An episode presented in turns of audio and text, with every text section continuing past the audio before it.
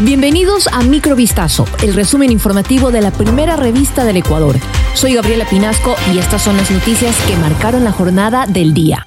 La petrolera estatal Petroecuador declaró la fuerza mayor en los bloques 16, 67, 43, ITT y 61 ubicados en la Amazonía ecuatoriana y pedirá el apoyo de los militares para resguardar estas instalaciones y salvaguardar la integridad de los trabajadores y de las operaciones. Esto debido a la conflictividad mantenida desde hace varios meses por las comunidades de las zonas de influencia que ha derivado en paralizaciones que impiden el normal desarrollo de las actividades hidrocarburíferas, lo que afecta drásticamente la producción, el ingreso del Estado y la seguridad del personal, según anunció esta empresa. Textualmente, Petroecuador dijo, respecto a las presuntas amenazas de ataque de grupos externos, varias instituciones del Estado evalúan la problemática y la pertinencia de acudir ante los entes de justicia.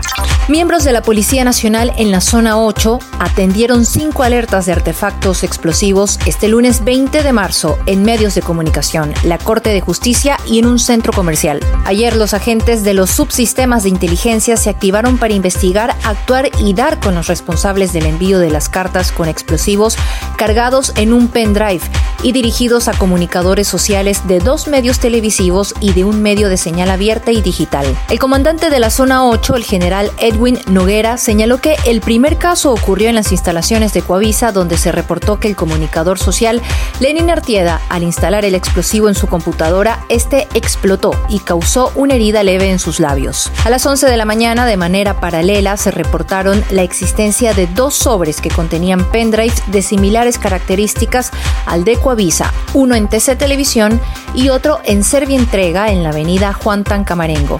Además, había otro sobre dirigido al presentador y productor Carlos Vera. Guillermo Lazo respondió al presidente de Argentina, Alberto Fernández, que fue un error del gobierno argentino poner la ideología de sus funcionarios por delante de lo que ambos pueblos necesitan.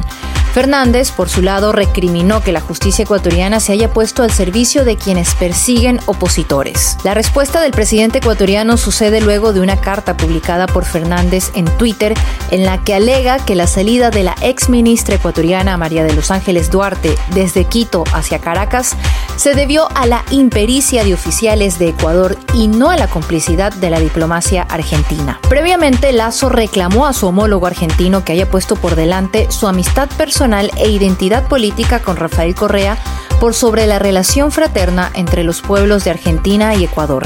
El gremio de transportistas urbanos anunció que se suspenderá el servicio en Guayaquil este jueves 23 de marzo como medida de acción para exigir un incremento en el costo de pasajes de buses colectivos. Al paro se unirán aproximadamente 2.400 unidades que circulan regularmente a lo largo de toda la urbe. Por otro lado, el sistema de Metrovía continuará operando con normalidad, iniciando a las 5.30 y cerrando sus puertas a las 23.30, como establece su horario de lunes a sábado. Frente al valor actual del pasaje, en buses colectivos establecido en 30 centavos, los transportistas urbanos aspiran a que este incremente hasta 40 centavos, lo cual ha sido rechazado por la administración municipal. El presidente de Venezuela, Nicolás Maduro, anunció que limpiará plenamente la estatal PDVSA de mafias corruptas con medidas draconianas y a través de una reestructuración al más alto nivel. Durante una reunión con la dirección nacional del gobernante Partido Socialista Unido de Venezuela, transmitida por el canal estatal BTV, Maduro informó que ha conducido personalmente una serie de investigaciones para desmembrar a las mafias de corrupción que se han enquistado en importantes sectores, entre ellos el petrolero, además del judicial y político. Indicó que durante la primera etapa de esta operación directa contra la corrupción se ha capturado a importantes empresarios, muy importantes gerentes, altos funcionarios de instituciones del Estado y diputados. Esto fue Microvistazo, el resumen informativo de la primera revista del Ecuador. Volvemos mañana con más. Sigan pendientes a vistazo.com y a nuestras redes sociales.